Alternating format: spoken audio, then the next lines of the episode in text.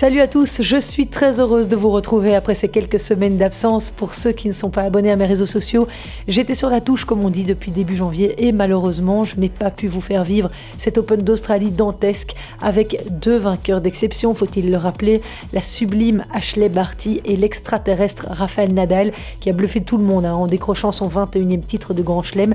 Quel début d'année Et pour suivre la suite de cette saison, eh bien, votre rendez-vous hebdomadaire Jeux 7 et podcast est de retour. Alors je reviendrai avec l'actu des circuits ATP et WTA dès la semaine prochaine, mais cette semaine je vous propose un numéro hors série, un entretien sans langue de bois avec Simon Goffin, le nouveau coach d'Elise Mertens. Il a 33 ans, il a fait ses armes comme entraîneur à Halle en Allemagne pour se faire un nom ailleurs que dans le siège de son frère David.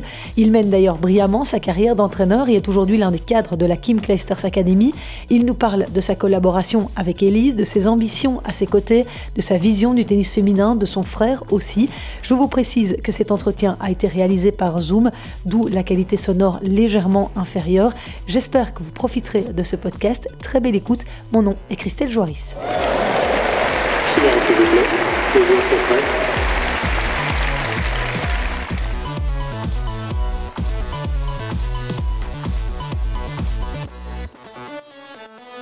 Avant de parler de, ta collaboration avec euh, Élise, on va un petit peu essayer d'apprendre à, mieux te connaître. Simon, euh, est-ce que tu peux nous dire comment tu es arrivé dans le milieu du tennis et plus particulièrement coach euh, de tennis? Ouais, bah, on a joué, on a commencé tous les deux ensemble. On a un papa, que ce soit David ou moi, puisque ouais, un papa qui est coach de tennis.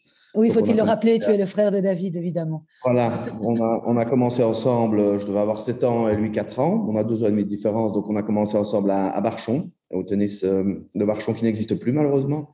Et, euh, et, on a commencé comme ça, on a joué tous les deux, on a tous les deux été à la fédération, à l'AFT, donc la Fédération francophone de tennis.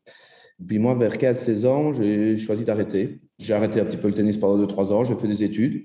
J'ai été étudier un, bachelor en, en, international business et marketing, où je suis parti un an étudier en Hongrie, etc. Donc euh, voilà, j'ai choisi un, un, autre parcours, on va dire un petit peu hors tennis pour quelques années. Et puis j'ai commencé à travailler. J'ai essayé de travailler 2-3 mois, mais ça ne me plaisait pas tellement. Donc j'étais euh, délégué commercial dans le sport. Ça ne me plaisait pas tellement. Et du coup, euh, voilà, sur une discussion notamment avec mon papa, euh, j'ai dit, écoute, ça me plaît pas, je ne me vois pas faire ça à 25 ans. Alors il me dit, euh, retourne alors à tes, premiers amours, peut-être fais quelque chose que, que tu as toujours aimé. Et j'ai toujours continué à donner des stages, etc., un petit peu hors dehors de mes études, mais sans vraiment m'y, je veux dire, m'investir à 200% là-dedans. Tu avais un bon classement euh, au tennis étant jeune?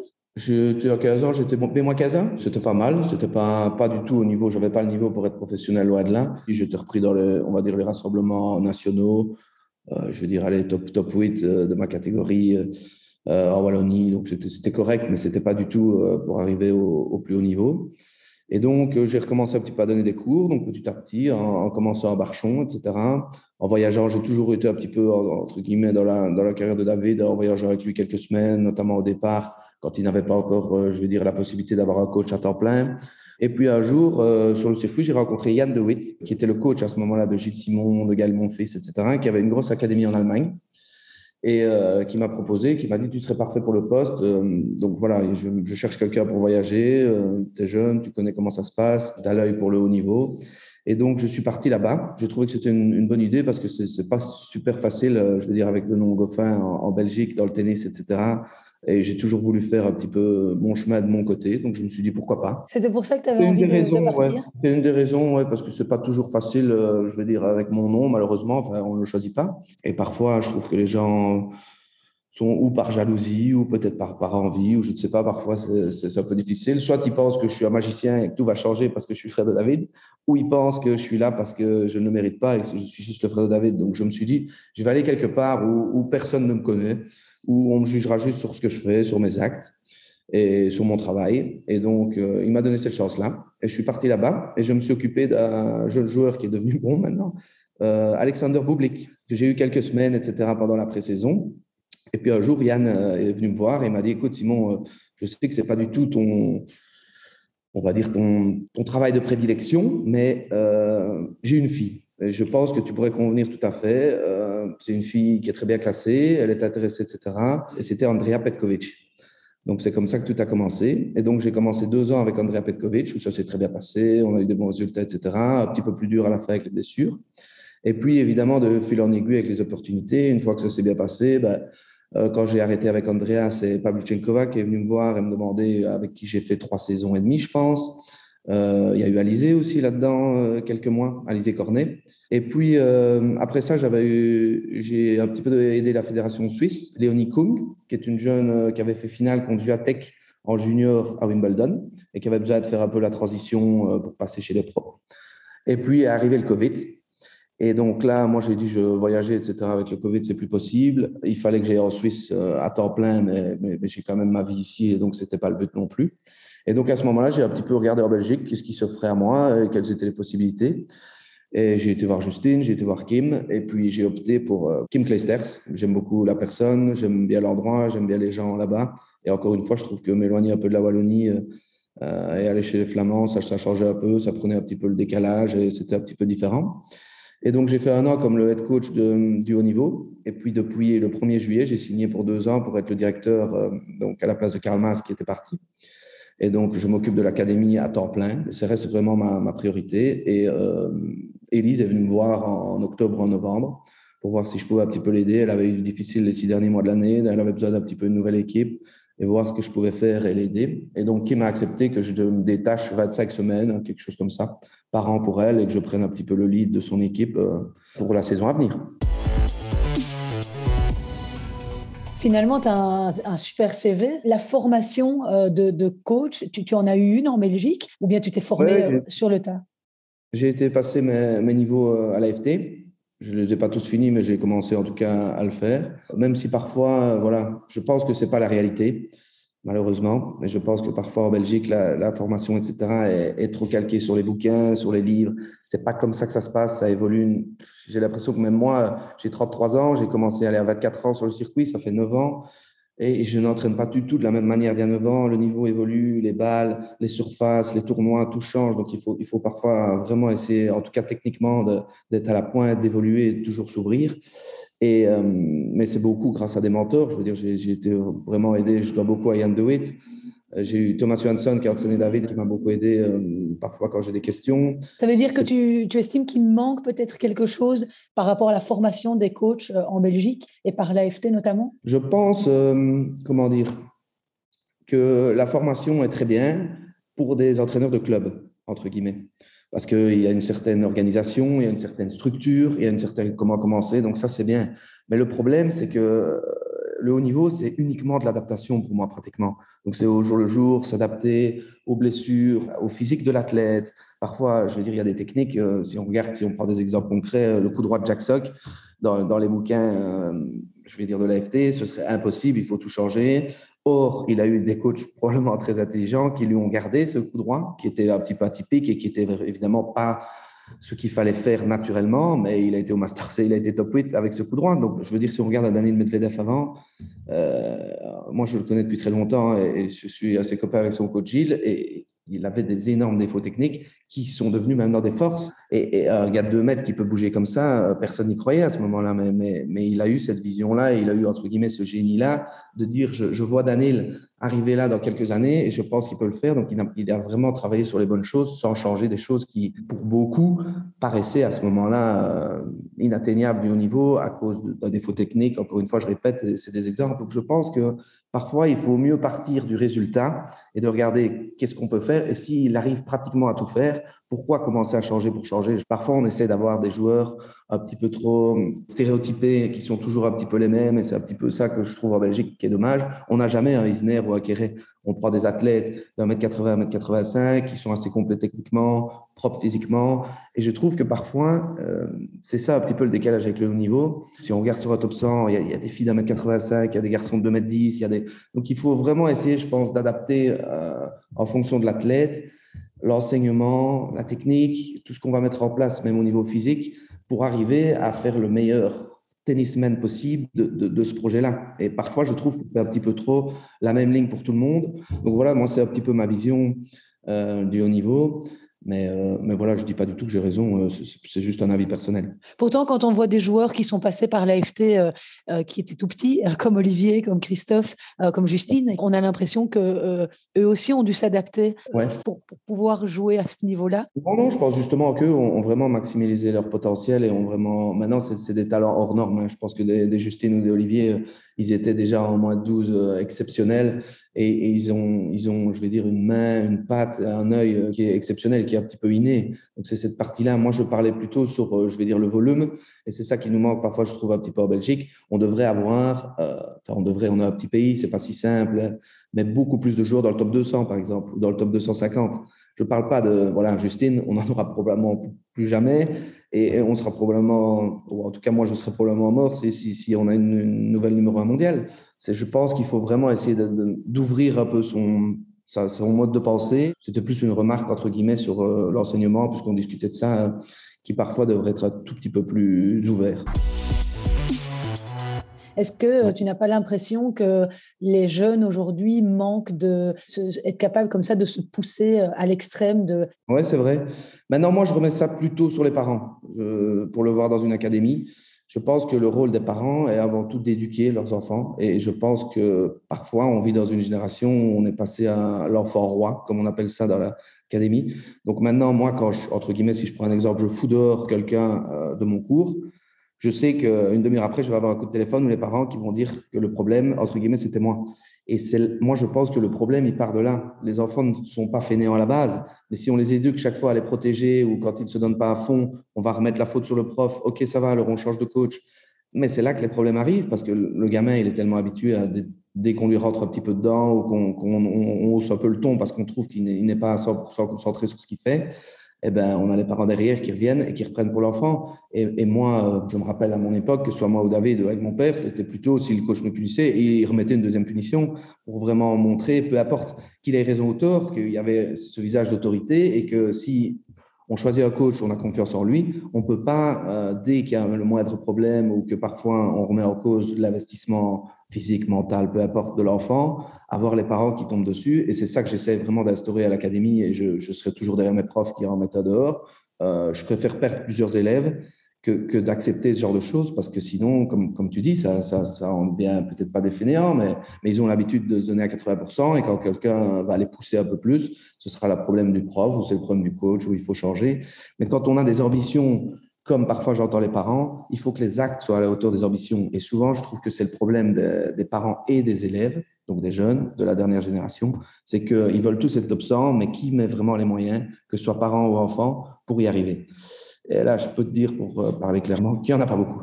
Et je pense aussi que le problème, moi, que j'ai en voyageant avec les jeunes en tournoi, c'est ils s'intéressent pas à grand chose. Et, contrairement à la génération, on n'avait peut-être pas encore les téléphones, les iPhones, etc. Mais on était en tournoi, on parlait avec les autres. Quand le match était fini, on allait jouer quand l'intérêt était libre. On jouait au foot, on parlait avec les Espagnols. Et rien que ça, je trouve que ça fait apprendre, ça fait, on observait les matchs des autres, on regardait. Maintenant, j'ai un peu dur, et, et c'est peut-être moi qui est aussi un petit peu vieux jeu, mais euh, on va au tournoi, je me suis bien entraîné, coach, oui, j'ai bien joué le match, oui, et puis paf, c'est Instagram, c'est le téléphone pour 3-4 heures.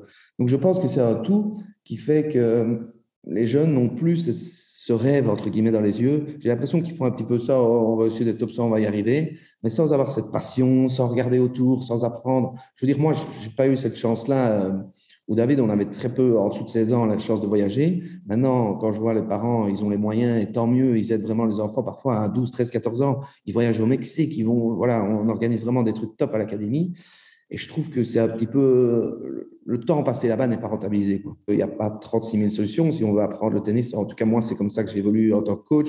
Je parle à d'autres coachs, je vais voir les matchs, j'observe comment ils travaillent, comment ils s'entraînent. Je veux dire, ils ont la chance, les juniors, de voir parfois des, top 10 ou des top 5 juniors. On a Sophie à l'académie. Et voilà, je trouve que c'est une des seules qui est différente. Et, on voit tout de suite aussi ses résultats. Elle, voilà, elle est vraiment concentrée sur ce qu'elle fait. Quand elle est en tournoi, je l'ai vu en Australie, voilà, elle regarde, elle observe, elle jette un coup d'œil sur ce qu'Elise fait, elle jette un coup d'œil. Donc, elle est vraiment dans l'apprentissage et dans l'ouverture d'esprit. Je trouve que voilà, c'est un ensemble de, de ces deux facteurs-là, je dirais l'éducation et, et, la passion, qui fait que je trouve que la jeune génération est peut-être parfois un petit peu plus lente ou manque un petit peu, comme tu dis, de, de niaque ou d'envie. Tu, tu, parlais là tout de suite de Sofia euh, pour euh, mes auditeurs. Euh, je précise donc qu'il s'agit de Sofia Costoulas, qui est notre jeune espoir belge, enfin, qui est un des plus grands, on peut le dire, elle est le plus grand espoir que nous avons en Belgique à l'heure d'aujourd'hui. Euh, oui, après, je ne connais pas tout le monde, mais je pense que voilà, la VTV a deux, trois jeunes garçons qui, qui paraît sont très bons. Alexander Bloch, je pense, est, très bon dans ses catégories d'âge, etc. Mais Sofia, oui, est 2005, donc elle, va avoir 16 ans. Elle a déjà fait une finale à l'Australian Open. Elle est chez nous depuis septembre. Elle travaille avec Rick Vlesowers, donc qui est un, coach hollandais qu'on a engagé comme head coach des filles. Et donc, euh, ouais, c'est vraiment un, un espoir euh, du tennis. Et je trouve que au niveau euh, attitude, travail, euh, passion, observation. Elle a vraiment, voilà, les autres jeunes auraient vraiment intérêt à, regarder un petit peu ce qu'elle fait. Et c'est aussi pour ça qu'elle va plus vite que les autres et que deux heures à l'avance, elle est déjà là. Et, elle ne se contente pas de ça. Elle remet tout de suite, OK, qu'est-ce qu'on fait? Quels sont les, les plans? Elle est mature et, je pense que ça vient aussi de l'entourage, de la famille qui est exigeante avec elle et, des bons choix, voilà, qu'elle fait euh, au niveau de son équipe. Tu parlais tout à l'heure euh, d'avoir euh, été frappé à la porte de l'Académie de Justine également. Il y a eu des raisons qui t'ont poussé euh, d'un côté, tu disais peut-être le fait de la Wallonie, de m'éloigner un peu de, la Wallonie. Ben, ça, c'est une raison. Puis il y a eu aussi le, timing. Je vais dire, parce que parfois, il n'y a, pas de projet ou il n'y a pas de, choses chez Justine, etc. Et à ce moment-là, il y avait voilà pas de, de vrais projets qui, qui m'intéressaient, je veux dire, chez Justine. Et, elle avait peut-être pas de, place à ce moment-là qui se libérait directement. Et, euh, et, chez Kim, ça s'est fait tout de suite. Donc ça, c'était un premier. Deuxième chose, c'est vrai que euh, m'éloigner un petit peu de la Wallonie, prendre un petit peu toujours le contre-pied, aller un petit peu euh, ailleurs, ça, me plaisait bien. Et, donc voilà, les infrastructures, voilà, m'ont vraiment plu. C'est à cet endroit, c'est vraiment une, belle académie. Le terrain intérieur, extérieur, salle de fitness. Il y a le groupe SAM juste à côté, donc qui est un, un centre de revalidation avec euh, 7 ou 8 kinés, un médecin. Il y a vraiment tout ce qu'il faut, voilà, pour faire du bon boulot. Et, et, donc voilà, c'est pour ça que je me suis décidé pour aller là-bas. Et ça veut dire qu'être coach d'Élise, c'est une petite partie de ton job. Tu as plein d'autres choses à côté. Oui, bah, ce qu'il y a, c'est que je m'occupe vraiment voilà, de, de faire tourner l'académie de Kim.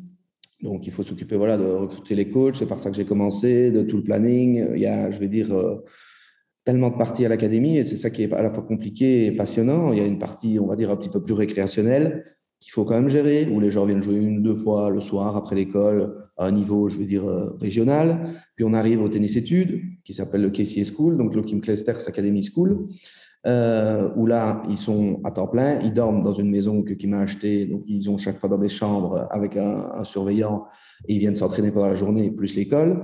Et puis alors, on a le Team Pro qui est la dernière partie, où là, euh, c'est 18 ans et plus, où les, où les gens essayent 25 000 dollars, euh, Challenger et ainsi de suite, jusqu'Elise, à aspirer à une carrière pro. Donc, il y a, pas mal de choses à gérer, euh, etc. Je suis pas tout seul, donc on est dans le board, etc. On a Ruben Kleisters, qui est le cousin de Kim, qui est vraiment le directeur financier et qui gère un petit peu toute la partie administrative, euh, les loyers, etc. Euh, on a Lise Brulmans, une jeune coach euh, en qui je crois beaucoup et qui est top, qui s'occupe un peu plus des mois de 14. Et on a Fred Ms, qui était le dernier coach de Kim, qui s'occupe un petit peu plus du tennis études. Donc chacun a un petit peu ses, branches. Moi, je suis un petit peu plus sur le haut niveau et le professionnel parce que entre guillemets, c'est c'est ce que je connais le mieux. Mais voilà, ça tombe bien. J'aime beaucoup les gens avec qui je travaille et, euh, et on essaie vraiment de faire du bon boulot et de relancer un petit peu la machine pour avoir quelques quelques bons joueurs belges dans les années à venir, espérons pour euh, s'intéresser, parce que sinon je vais prendre tout ton temps, euh, pour s'intéresser plus à la collaboration euh, avec Élise. Donc ça date de, de l'hiver dernier. Tu as commencé à travailler avec elle, mais à réellement l'accompagner depuis l'Australie. Je sais que tu as envie de rendre son tennis plus agressif. Ouais. Est-ce que tu peux nous expliquer de quelle manière tu as travaillé avec Élise pour atteindre tes objectifs? Ben, elle est donc elle est venue me voir, je pense, la première semaine de novembre. Et donc, on a beaucoup discuté un petit peu de, sa carrière, d'où elle en était, ce qu'elle avait mis, envie de mettre en place. Et c'est vraiment quelqu'un que j'adore travailler avec elle parce qu'elle est super ouverte, elle n'a pas peur du changement. Je veux dire, elle pourrait se dire, je suis troisième mondial en double et 25e euh, mondial, c'est que je fais les choses déjà correctement et, et je pourrais, entre guillemets, rester dans ma zone de confort. Mais euh, on a discuté beaucoup. En tout cas, moi, c'est comme ça que j'ai essayé de la faire réfléchir sur son identité de jeu. Donc voilà, je trouve que beaucoup de gens vont dire il faut qu'elle joue moins en double, il faut qu'elle. Moi, j'ai pas pris le problème par ce côté-là. J'ai essayé de lui dire écoute, si on veut arriver à performer et à aller peut-être un petit peu plus loin en simple que ce que tu le fais déjà, qui est déjà très bien. Ça va être des détails, mais ce qu'on pourrait essayer, c'est de passer un petit peu moins de temps sur le terrain. Donc, c'est-à-dire, on va essayer de réduire les échanges. Donc, je n'ai pas vraiment poussé à dire, OK, on va arrêter le double, ou c'est pas comme ça que je l'ai pris. Donc, je suis vraiment parti de son identité en essayant de lui dire, écoute, si les premiers tours des grands chelems, tu arrives à passer un petit peu moins de temps sur le terrain, à diminuer peut-être, euh, voilà, c'est des stats, après c'est un petit peu plus ennuyant, mais, mais les frappes, le nombre de frappes qu'elle passe par échange, si on arrive à les diminuer, tu vas passer moins de temps sur le terrain, tu vas arriver un petit peu plus, plus fraîche, et on arrivera peut-être au quatrième ou au quart de finale avec un petit peu plus d'énergie que dans les années passées. Donc pour ça, on est parti, donc on a changé de raquette euh, pour avoir un petit peu plus de puissance, pour mieux servir. On est vraiment parti du service et du retour. Donc là, j'ai vraiment, on a vraiment essayé de changer un petit peu techniquement son service pour arriver à, à avoir un petit peu plus de vitesse, ce qui m'a déjà épaté parce qu'elle a été très vite. On a vu des 190 ou 191 déjà à l'Australian Open en première, donc c'était vraiment top. Et au niveau du retour, voilà, essayer vraiment de, de, faire la différence sur les débuts de points pour partir un petit peu plus avec un petit peu d'avance sur les points. Là, tu as demandé à David comment c'était possible de faire. Euh, non, non, pas vraiment, mais. Parce que c'est quand même le roi pour euh, le retour euh, de service. Hein. C'est vrai, c'est vrai. C'est vrai que David a un œil et, et quelque chose d'un petit peu inné. Il sort tout de suite où il faut aller. Elise a quelques points communs pour ça avec David. Elle a un très bon œil aussi. Maintenant, sur le retour, c'est la partie où je pense qu'on peut encore un petit peu s'améliorer. Autant sur le service, on a fait du super boulot en 4-5 semaines. Autant sur le retour un petit peu, et on voit contre des filles, par exemple contre Collins, qui, qui prêtent vraiment tous les risques avant elle. Parfois, elle, reste un tout petit peu trop passive sur les moments importants, et, et je pense que pour aller vraiment chercher un gros tournoi, il va falloir qu'elle qu'elle aille le chercher un tout petit peu plus. Maintenant, euh, ça reste euh, des, des, petits détails, donc c'est un petit peu de ça qu'on est parti, du résultat. C'est ça que je te disais aussi avec l'enseignement ou avec, c'est toujours comme ça que je fais, partir du résultat. Et en fonction de ça, ben, on a changé quelques petites choses techniquement, quelques petites choses dans son, dans sa position sur le terrain, essayer d'être un tout petit peu plus proche pour essayer de, de, prendre un tout petit peu de temps à son adversaire. Donc, donc c'est des petits détails et, et voilà, c'est des choses qu'on met en place qui vont prendre un petit peu de temps, mais, mais, mais je suis assez ravi de ce que je vois pour l'instant. Au niveau de son service, euh, quand tu dis que vous avez réussi à accélérer un petit peu sa, force de frappe, c'est comment on travaille ça concrètement? Euh, ben on décortique un petit peu le mouvement, beaucoup de vidéos, on a regardé beaucoup, etc. On, a chipoté un petit peu tous les deux euh, sur le terrain. Et pour être précis, c'était au niveau de son poignet. Je trouve qu'il manquait un petit peu de relâchement et un petit peu de retard au niveau du poignet. Donc, on a vraiment essayé surtout avec la nouvelle raquette qui lui donne un petit peu plus, d'avoir un tout petit peu de retard au, niveau de la tête de raquette pour vraiment pouvoir avoir cette accélération qui va donner 10-15 km en plus qui fera une différence. Vraiment essayer voilà, d'avoir un petit peu plus de relâchement au départ et d'avoir cette petite accélération juste avant la frappe qui fait une petite différence. Tu l'as évoqué tout à l'heure, euh, en huitième de finale, elle a perdu contre euh, Daniel Collins, mais c'était un, match, un match qui était très serré, euh, considérant que Daniel Collins est allé jusqu'en finale. C'est quand même encourageant. Oui, c'est très, très encourageant. Euh, je pense que ces matchs-là se jouent vraiment à 2-3 points, à 2-3 choix. Maintenant, si je suis vraiment tout à fait honnête, et je l'ai dit à Elise aussi, je pense que Collins le méritait plus que nous. Donc, il faut, aussi accepter parfois que elle a été chercher ses points. On, était à 4-4-30 au troisième set et elle, va chercher 4 ou 5 gagnants d'affilée, je pense, pour être à 0-30 dans le jeu d'après à 5-4.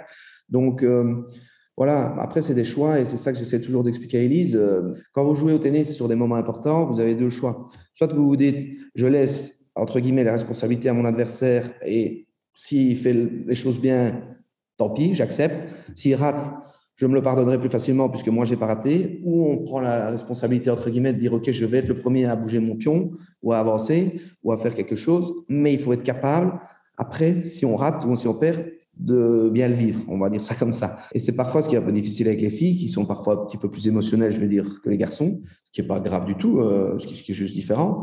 Mais euh, il faut pouvoir vivre avec ses choix. Et parfois, euh, un ou deux mauvais, entre guillemets, résultats sur des bons choix peut remettre tout en question. Donc c'est ça qui est difficile. Et avec quelqu'un comme Elise qui est ultra perfectionniste, il faut vraiment faire attention que les, les, choix soient faits au bon moment et pas regarder le résultat dans ce cas-là. C'est ça qui est parfois un peu compliqué. Je sais pas si j'ai été clair, mais ouais. moi, moi, pour moi, tu as été clair. Maintenant, je ne sais pas si les auditeurs trouveront ça clair. On leur demandera. Hein. On leur demandera. Tu, tu, tu, parlais de positionnement sur le cours, justement, d'avancer un petit peu plus près de la ligne de fond euh, et d'essayer de rentrer plus dans le terrain pour se montrer plus agressif comme elle est une excellente volée, puisque c'est une excellente joueuse de double, est-ce que selon toi, elle ne devrait pas euh, aussi essayer d'avancer davantage, notamment contre des joueuses plus stéréotypées euh, comme si. une Danielle Collins et ces filles-là qui, qui, tout ce qu'elles savent faire finalement, c'est frapper fort, mais qui n'ont pas beaucoup de, de variations dans leur jeu, dans le jeu de tennis féminin en général aujourd'hui? Non, si, tout à fait, tout à fait. C'est un, c'est un peu plus à long terme parce que le problème, c'est que là, elle essaye de temps en temps d'y aller, mais elle vient trop loin. Donc, comme sa position au départ était un petit peu loin, elle laisse trop, trop d'angle, entre guillemets, ou trop de place pour se faire passer après. Donc, il faut vraiment faire ça étape par étape. Et c'est ça que je vous explique toujours. On va faire petit à petit avec des, des objectifs à court terme, à moyen terme et à long terme. Et c'est vraiment de faire ça étape par étape. Mais bien sûr qu'elle a une main, elle a une super main, elle volait super bien. Maintenant, euh, il va falloir trouver un moyen d'y arriver et d'être un tout petit peu plus près. Donc, pour ça, il faut vraiment que sa première volée soit un, petit peu plus près du filet pour avoir un petit peu plus facile parce que sinon, euh, c'est compliqué quand on vient de loin le jeu va tellement vite, les filles frappent tellement fort qu'on a le temps de faire maximum deux, peut-être trois pas. Donc, il faut que la distance entre sa dernière frappe et sa première volée soit vraiment réduite.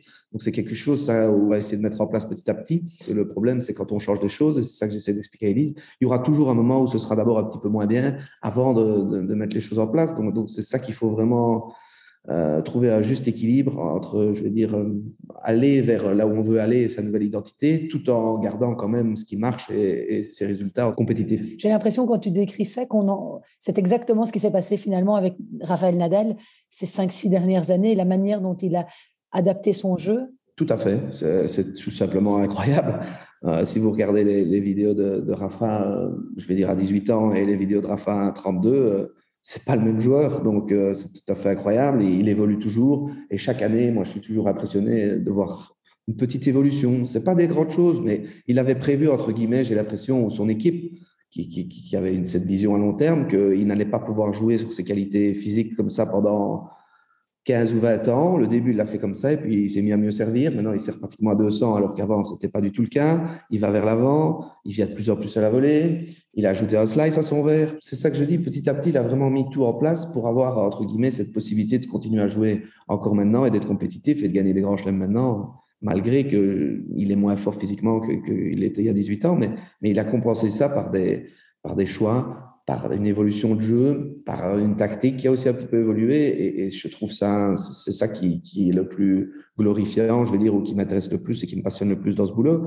Maintenant, euh, le problème aussi, c'est que les surfaces sont de plus en plus lentes, on ralentit tout, les durs, ça devient pratiquement de la terre battue. Donc, il faut vraiment faire attention à, à son positionnement et je crois beaucoup en ça et à, à arriver à, à, venir dans de bonnes conditions. Parce que maintenant, les filles bougent de mieux en mieux, heureusement ou malheureusement. Je pense que le, le, le professionnalisme des filles, et c'est ça que parfois les gens oublient un peu, ils se disent toujours le tennis féminin est moins fort qu'avant. Peut-être les trois ou quatre meilleures têtes, mais quand on voit le top 100, moi, quand j'ai commencé avec Andrea Petkovic, les deux ou trois premiers tours de Grand Chelem, c'était pas terrible. On jouait contre des 80 ou des 120e euh, qui s'étaient qualifiés. Les filles étaient pas pro, elles étaient pas fit. Maintenant, avec l'argent qu'il y a au premier tour des Grands Chelems, les filles qui sont 100 ou 120, elles sont fit, elles ont un nutritionniste, un entraîneur physique, un entraîneur tennis. Donc c'est dur, on peut perdre vraiment contre tout le monde. Alep peut perdre contre une qualifiée au premier tour, ça lui est déjà arrivé euh, en Grand Chelem. Je pense que le niveau a évolué vers le haut, c'est beaucoup plus dur d'arriver dans les 100. Après, oui, il y a peut-être plus une Serena, il y a peut-être plus une qui gagne tout. Maintenant, quand on voit chez Barty, je pense qu'elle est partie pour gagner un paquet et que si, si elle a toujours l'envie et la passion, ça peut, ça peut rester le numéro un pendant quelques années. Peut-être que les gens ne veulent pas dire que le niveau a, a diminué, mais qu'en fait, n'importe qui aujourd'hui, à part peut-être Ashley Barty euh, ou Naomi Osaka euh, au meilleur de sa forme, ouais. peut rêver du top 5 parce que les, le niveau s'est uniformisé. Tout à fait d'accord, oui. Je pense que, allez, peut-être pas n'importe qui, mais on va dire quand on commence un grand chelem, chez les garçons, il y en a peut-être 5 qui peuvent le gagner, et chez les filles, il y en a peut-être 25. Donc voilà, c'est ça la différence. Mais c'est ce qui rend aussi la tâche d'autant plus dure parce qu'elles le savent toutes. Donc, quand elles voient qu'un tableau s'ouvre un petit peu, elles se disent, oh, c'est peut-être mon tour. Et donc, ça panique un petit peu. Donc, c'est ça qui est compliqué aussi que, que, je veux dire chez les garçons ou dans les années à venir. Quand on avait Serena Williams au troisième tour à Wimbledon, on savait que sa, sa, sa semaine était terminée. Maintenant, euh, est-ce que c'est mieux ou est-ce que c'est moins bien? Je ne sais pas, mais c'est vrai que, que c'est super ouvert et c'est ça qui est un petit peu, je veux dire, euh, passionnant. Et... Pour un coach, ça doit être passionnant. Même pour les, pour les, joueuses que j'ai eues, moi, dernièrement, je les ai toujours, toujours poussées à, à, se dire que c'est mieux. C'est mieux parce que ça veut dire que si c'est si ta semaine ou tes deux semaines euh, où tout se met bien, bah, tu, tu peux peut-être terminer là le samedi et qui sait finir avec le trophée. Donc, euh, donc ça, ça doit pousser les filles à encore plus travailler ou les 25 filles qui peuvent y arriver et se dire allez, ça, ça va peut-être être mon tour. Tu as évoqué euh, Ashley Barty là tout de suite. C'est un modèle pour toi de tennis? De tennis, peut-être pas, mais j'aime beaucoup son attitude et comme elle, comme elle vit les choses. Elle a une énorme pression. Elle est en Australie, elle a jamais gagné. Et, je trouve que pour la voir ou la croiser au restaurant, elle, elle reste mais d'une simplicité, d'une humilité. Elle est classe, elle en fait pas trop.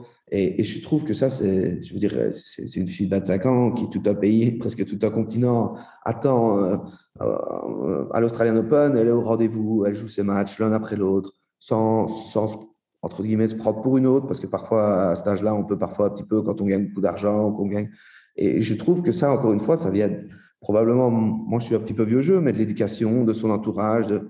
Elle est toujours polie, elle est toujours correcte. On sait toujours qu'il n'y aura pas de problème avec Ashley, entre guillemets. Alors peut-être qu'elle aura des années moins bonnes ou qu'elle va moins bien jouer, mais elle met son jeu en place, on sait ce qu'elle fait. Et maintenant, tennistiquement, euh, ouais, je trouve que c'est assez varié, c'est chouette. Euh, c'est parfois un petit peu stéréotypé. Moi, je trouve un petit peu, même si beaucoup de gens vont dire que ça change pour les filles d'avoir un slice, mais c'est assez, c'est assez basique entre guillemets. Hein. Elle slice énormément pour que l'autre lève un petit peu la balle et puis elle prend son coup droit et elle met un petit peu d'or. Donc, donc euh, je trouve qu'elle aussi, elle évolue. Voilà, elle a travaillé un petit peu sur son service. Maintenant, son revers à deux mains, elle arrive quand même à faire un petit passing shot. Donc, euh, donc oui, c'est un modèle. Je pense que ça doit être un modèle pour tous les, sportifs ou tous les tennis women entre guillemets. Euh, euh, qui aspirent à faire ce métier. Je veux dire, on n'entendra jamais un, un, mot de travers ou, ou une erreur d'Ashley, c'est toujours euh, la classe. Elle a aussi cette faculté à trouver des solutions quand elle joue mal pour résoudre l'équation. C'est aussi ouais. une qualité. Ouais, énorme, énorme qualité. Et je pense que c'est quelque chose, encore une fois, j'y reviens aux valeurs, aux, pense que c'est quelque chose. Elle ne remet pas la faute sur les autres, elle ne remet pas la faute sur son équipe. Elle sait voilà qu'elle est toute seule sur le terrain et que c'est à elle de trouver des solutions. Elle reste calme, elle essaie de ne pas trop vriller dans l'émotion. Je sais que dans le passé, c'était un petit peu ce qui était difficile pour elle. elle. Partait un petit peu dans l'émotion, donc elle perdait un peu le fil rouge de son match et elle pouvait avoir des, des, des, des sets ou voire même des matchs un petit peu où elle n'était pas là. Et, euh, et, voilà, de nouveau avec son équipe, elle a fait des, des super boulots et, et, je trouve qu'elle a une faculté d'analyse sur le terrain. Je veux dire, elle a en une minute trente, parfois j'ai l'impression que sur un changement de côté, un changement de set ou quelque chose comme ça, elle remet un petit peu entre guillemets l'église au milieu du village, si je peux dire comme ça. Et elle dit allez non, on va reprendre un petit peu les, les bases, les trucs. Parfois on a l'impression qu'elle elle se perd un petit peu quand elle est si mauvaise, etc. Mais dès qu'arrivent les moments chauds, les fat sets, on, dirait vraiment qu'elle trouve cette, cette, cette, solution tactique, comme tu as dit, ou cette faculté à trouver le moyen de, de toujours s'en sortir. Et ça, c'est énorme comme qualité. Ouais. Et c'est une qualité que Rafa a aussi. On l'a vu euh, contre Medvedev. Et, et c'est pas étonnant que c'est les deux qui terminent avec le trophée. Ils arrivent toujours à s'adapter, à s'en sortir. Contre Chapovalov, on se dit il est malade, ça va pas passer, mais il trouve quand même toujours un moyen de s'en sortir en 5-7. La finale, il est à 2-7-0, 3-2, 0-40, je crois. On se dit, mais il trouve toujours un moyen de petit à petit euh, euh, revenir dans le match, ou en tout cas rester dans le match pour avoir une chance, et puis, et puis ça tourne. Et, ça, c'est vraiment un exemple pour, tout le monde. Est-ce qu'Élise a cette euh, faculté euh, mentale pour euh, faire le même type de job, à ton sens? Je pense qu'elle l'a. Je pense que c'est quelqu'un de très intelligent et, sur le terrain, elle voit très vite, etc. Le problème qu'elle a, c'est qu'elle peut parfois être un peu ultra perfectionniste. Donc, quand elle, ça ne tourne pas comme elle veut ou qu'elle ne, performe pas au niveau qu'elle veut, elle peut parfois devenir un petit peu négative, tomber dans l'émotion. Et, là, alors, elle perd un peu le fil rouge. Et c'est ça qui est pas facile non plus, parce que c'est quelqu'un qui a besoin un petit peu de temps en temps de s'énerver un petit peu. Parfois, on hausse un peu le ton. Moi, ça ne me dérange pas parce que je comprends que ça, fait partie de son caractère. Et pour avoir ces 10% en plus d'énergie, parfois, il faut qu'elle soit elle est un petit peu plus agressive après s'être un petit peu énervée. Mais le problème, c'est que parfois, on tombe un petit peu dans l'autre excès et on passe vraiment trop de temps, je vais dire, ou trop d'énergie sur des choses qu'on peut pas contrôler.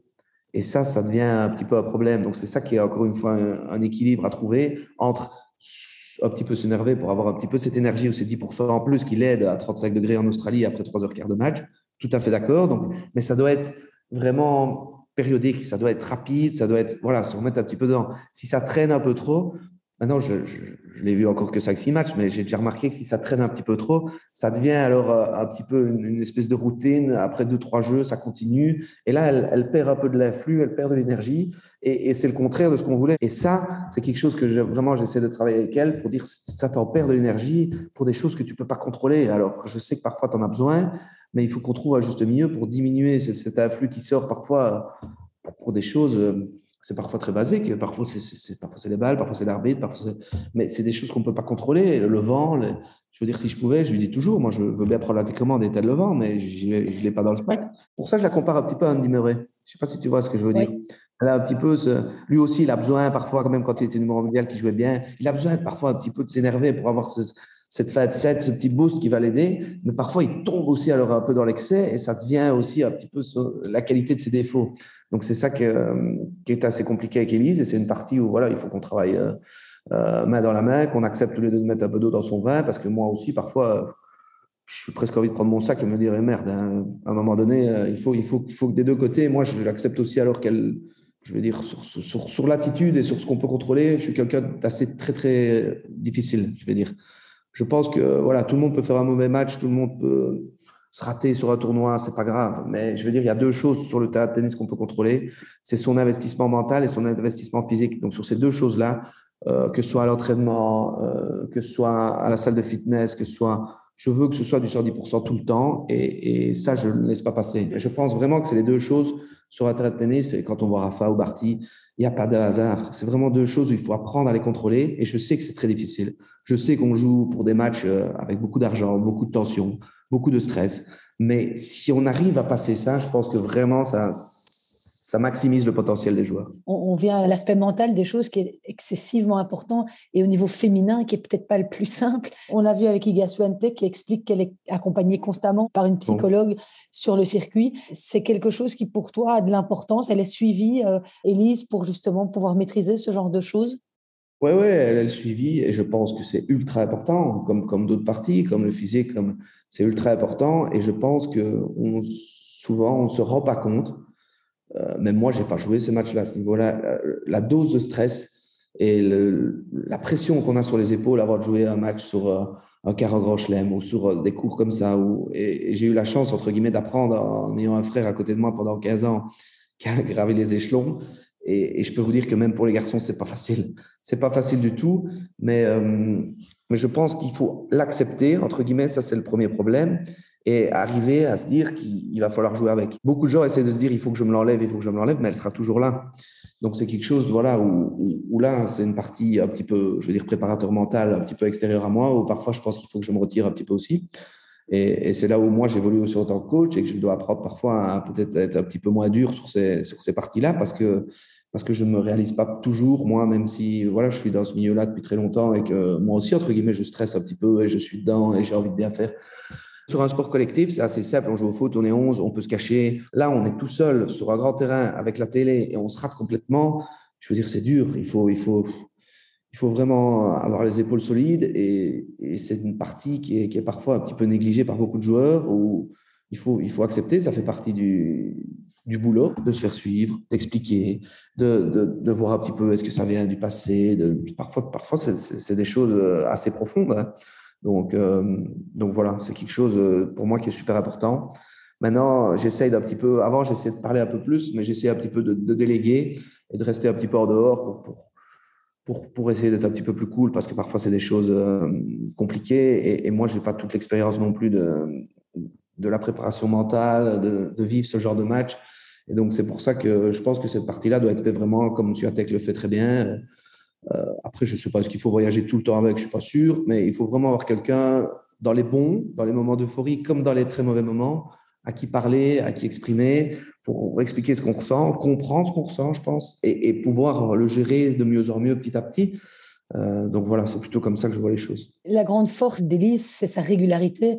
Euh, c'est assez euh, impressionnant. Elle a 16 16e de finale d'affilée en Grand Chelem. donc c'est une constance. Qu'est-ce qui lui manque pour franchir ce petit palier? Elle a fait une demi-finale en 2018 à l'Australian Open. Euh, j'imagine que c'est là que tu as envie de l'emmener dans, dans, des demi, dans des finales.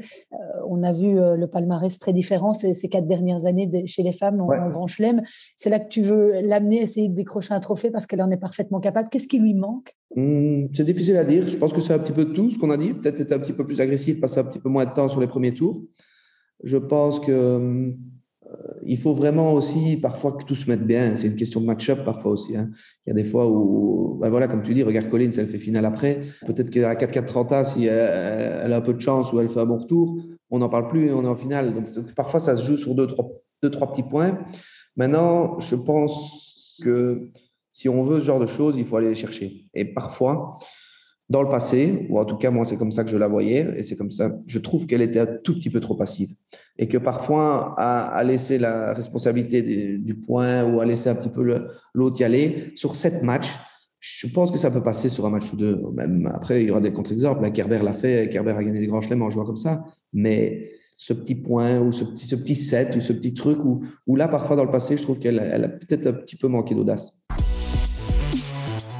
Il y a autre chose euh, que je voulais juste euh, encore euh, évoquer avec toi. Tu l'as dit tout à l'heure hein, par rapport au, double, que, toi tu cherchais pas spécialement à, l'éloigner du double comme d'autres ont pu le faire, parce que c'est quelque chose auquel elle tient vraiment, c'est quelque chose qui lui donne de la confiance. Tu l'as dit tout à l'heure, tu confirmes que ce sont les principales raisons pour lesquelles toi tu ne vas pas spécialement te battre pour qu'elle arrête le double. où Justine Hénin disait encore sur Eurosport, que pour elle, il n'y avait pas photo, il fallait qu'elle arrête euh, le double si elle voulait essayer d'entrer dans le top 10 en, simple. Toi, tu n'es pas du même avis? Euh, C'est difficile, c'est difficile à dire. Qu'est-ce qui nous donne des garanties aussi qu'en arrêtant le double, ça va, ça va peut-être aller mieux, peut-être qu'elle se mettra plus de pression parce qu'il y aura que le simple. Euh, peut-être qu'elle va se dire là, il faut vraiment que je gagne les matchs, il faut que j'aille plus loin parce que j'ai arrêté le double.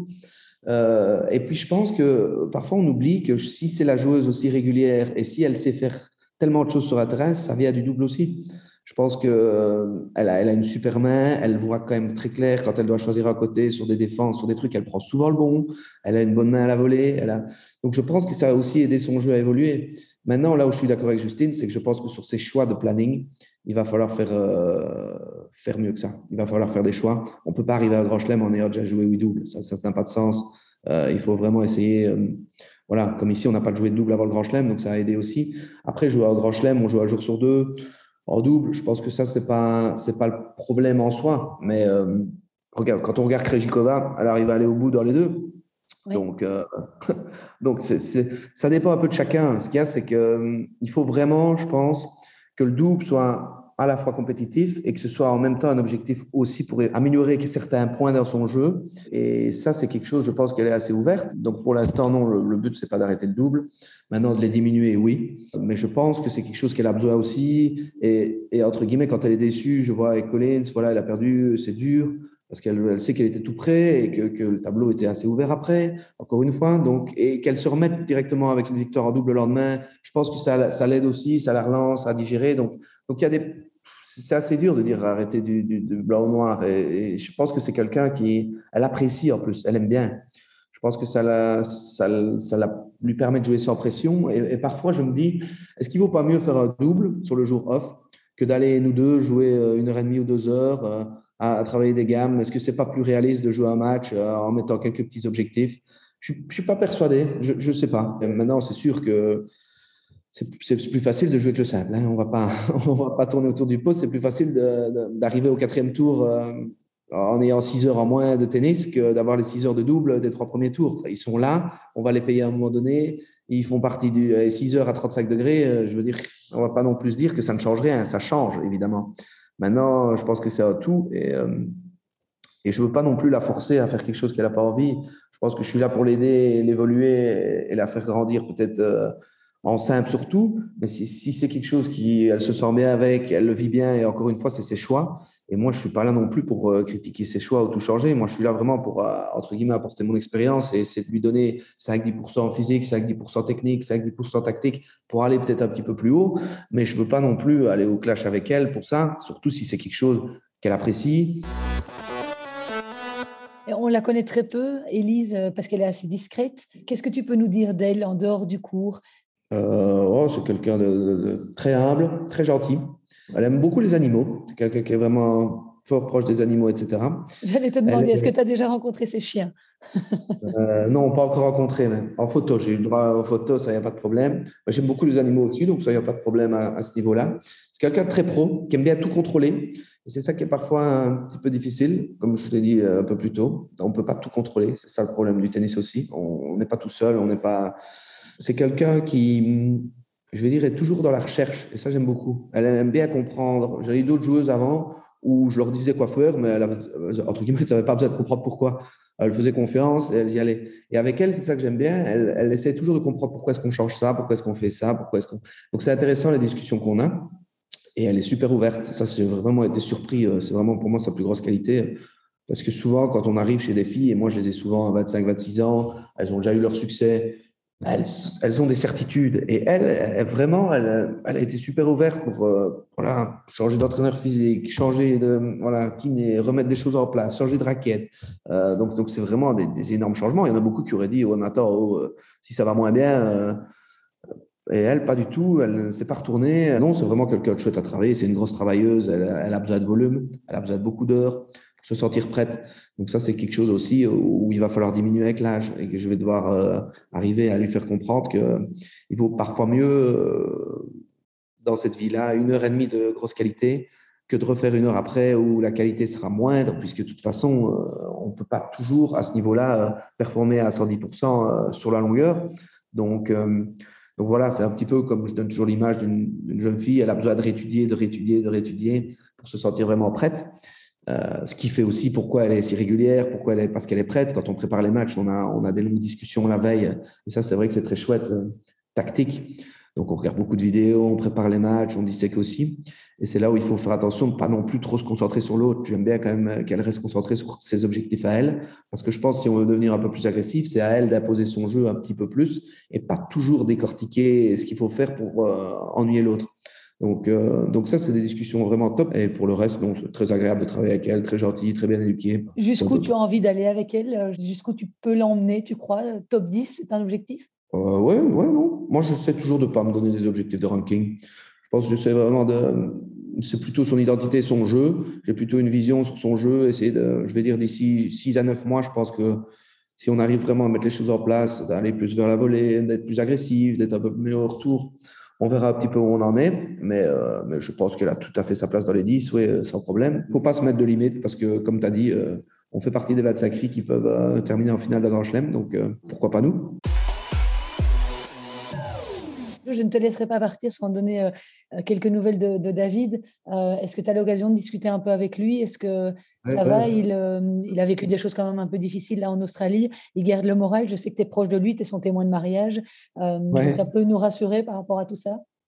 Oui, oui, mais je pense que de toute façon, euh, il faut à un moment donné euh, accepter que dans une carrière, euh, et la carrière de David est tout à fait incroyable, donc je veux dire, c'est le meilleur joueur belge de tous les temps, et je pense que on sera, à mon avis, morts tous les deux avant, qu'on récupère un top 10 chez les garçons, quand je vois les jeunes, mais il faut accepter voilà, que c'est un petit peu plus dur. Il a eu malheureusement tous ses mal mis, comme, comme souvent dans le tennis, et c'est ça que je dis. Parfois on travaille bien, parfois on fait tout bien, mais c'est ces deux, trois points. Il a eu la blessure euh, qui l'a handicapé vraiment pendant un an, et puis le changement de coach, le changement de. Voilà, son mariage qui a été annulé, ça n'a pas toujours été simple aussi euh, à ce niveau-là avec le Covid. David est quelqu'un qui aime bien quand même euh, avoir du public, avoir du soutien, jouer aussi sans rien, c'est compliqué. Il a toujours eu des petites, euh, des petits ennuis de, il y a eu le genou, euh, donc, qu'il n'a jamais vraiment pu faire 3, 4, 5, 6 tournois à 100%, se sentir bien et, relancer un petit peu la machine. Donc, c'est ça qui est dur. Et puis, parfois, il y a un mauvais tableau. Maintenant qu'il est plus tête, il prend Dan Evans qui, qui venait de tout gagner à la, à Cup et, euh, et faire demi-finale à Sydney. Donc, c'est un petit peu ça qui est, parfois compliqué. Et euh, maintenant, je suis sûr qu'il met les choses en place avec son équipe pour, pour revenir le plus vite possible là où il appartient. Et, et, je pense que ça va aller. Maintenant, il va falloir que trois, quatre, petites choses tournent un peu du bon côté, que la petite pièce se mette. Il faut parfois être patient, euh, parfois un tableau qui s'ouvre un peu, et, puis, et puis c'est reparti. Mais, mais c'est oui, c'est une période compliquée de sa carrière. C'est pas la, plus belle période. Il n'y a, pas à se cacher derrière ça, mais, il faut accepter que voilà, les choses qu'il contrôle pas. Il a jamais été blessé. Il a un jeu, on va dire, où s'il est pas à 100% physiquement, c'est pas Isner, il n'a pas une arme euh, où il peut, il peut garder son jeu de service. Donc, lui, si, si physiquement et, et, et, je vais dire mentalement, il n'est pas prêt à 100% à, à, courir partout, entre guillemets, ou à bouger dans tous les coins, à être réactif, bah, c'est plus le même joueur. Donc, donc, donc ça devient compliqué. Donc, c'est pour ça qu'il faut vraiment, je pense, un, se remettre euh, physiquement vraiment top top. Et je pense que c'est à ça qu'il travaille pour l'instant. Mais, parfois, il fait une super pré-saison, tout va bien, il me dit, et puis il arrive à Sydney, crac, il se refait mal, alors qu'il venait de gagner un match ou deux, que ça commençait à aller, qu'il avait un bon match contre Murray et qu'il pouvait un petit peu se relâcher. Donc, ça, c'est les choses qu'il faut, accepter. Et, maintenant, de nouveau, euh, reblesser, reconstruire. Voilà, il va à Montpellier, il sort encore un petit peu. Donc, donc il faut voilà, il faut il faut accepter Et il faut vraiment euh, se concentrer sur, sur ce qu'il peut, ce qui peut contrôler, euh, essayer d'être vraiment au maximum physiquement et, et, bien dans sa tête pour, pour reprendre euh, et regagner quelques matchs. Tu es un grand frère qui est présent? Ouais, je ne sais pas ce que tu appelles présent, mais ouais.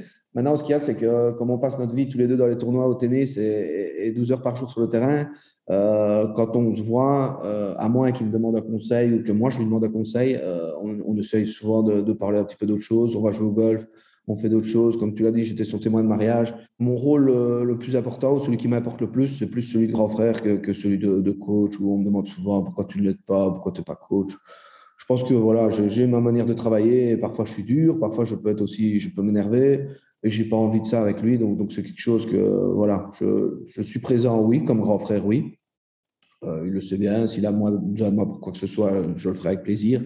Mais on va dire que ça marche bien comme ça et, je l'aime comme frère. Et je pense que c'est bien de séparer parfois chacun son projet. J'ai toujours essayé, c'est un petit peu là, entre guillemets, mon histoire, de, de faire mon, mon tennis, mais, mais de mon côté, voilà, en faisant séparément des choses. Et lui, il a fait les choses très bien. Ici, c'est un petit peu plus compliqué, mais voilà, je ne me tracasse pas plus que ça. En tout cas, c'était super intéressant euh, d'avoir pu parler euh, un peu plus en profondeur avec toi. Je suis sûr que vous êtes capable de faire de grandes choses. Et, on va essayer, euh, hein, le maximum. J'espère qu'on aura l'occasion de se voir autrement que par un écran interposé la prochaine avec fois. C'est très agréable de, de, faire cette interview avec toi, pas de problème. Ah ben, c'est gentil. Écoute, merci beaucoup. Bon dimanche. À bientôt. Et cette interview a été réalisée la veille du début du tournoi de Saint-Pétersbourg, un WTA 500, où Elise Mertens a été éliminée au stade des quarts de finale. Elle a perdu 6-7, 2-6 face à Maria Sakkari, après avoir battu successivement Alizé Cornet et Petra Martic lors des deux premiers tours, des victoires en 3-7. Le tournoi russe a finalement été remporté par Annette Kontaveit, décidément la reine de l'indoor. Et lors de ce tournoi, après sa défaite en quart de finale, Elise Mertens a subi les foudres de quelques parieurs complètement fous qui l'ont scandaleusement insulté sur les réseaux sociaux. Vous avez peut-être vu passer cette story d'Élise sur Instagram, des agissements dont avaient déjà été victimes Isaline Bonaventure et Alizé Cornet il y a quelques mois, une véritable honte. Derrière leur écran, les lâches sont nombreux et c'est un véritable fléau qu'il faut à tout prix dénoncer. Voilà, la semaine prochaine, on parlera de la suite de la saison indoor avec le tournoi WTA de Dubaï où Elise Mertens jouera mardi contre Gilles Teschmann. Elle pourrait d'ailleurs retrouver Annette Kontaveit au tour suivant. Marina Zanevska et Kirsten Flipkens n'ont malheureusement pas réussi à se qualifier pour ce tableau final. Il y a aussi les tournois de Marseille, de Delray Beach et de Doha chez les hommes. Je me ferai un plaisir de vous parler de tout ça lundi prochain. D'ici là, je vous souhaite une très belle semaine et aussi une belle Saint-Valentin à tous les amoureux de tennis. Portez-vous bien. Ciao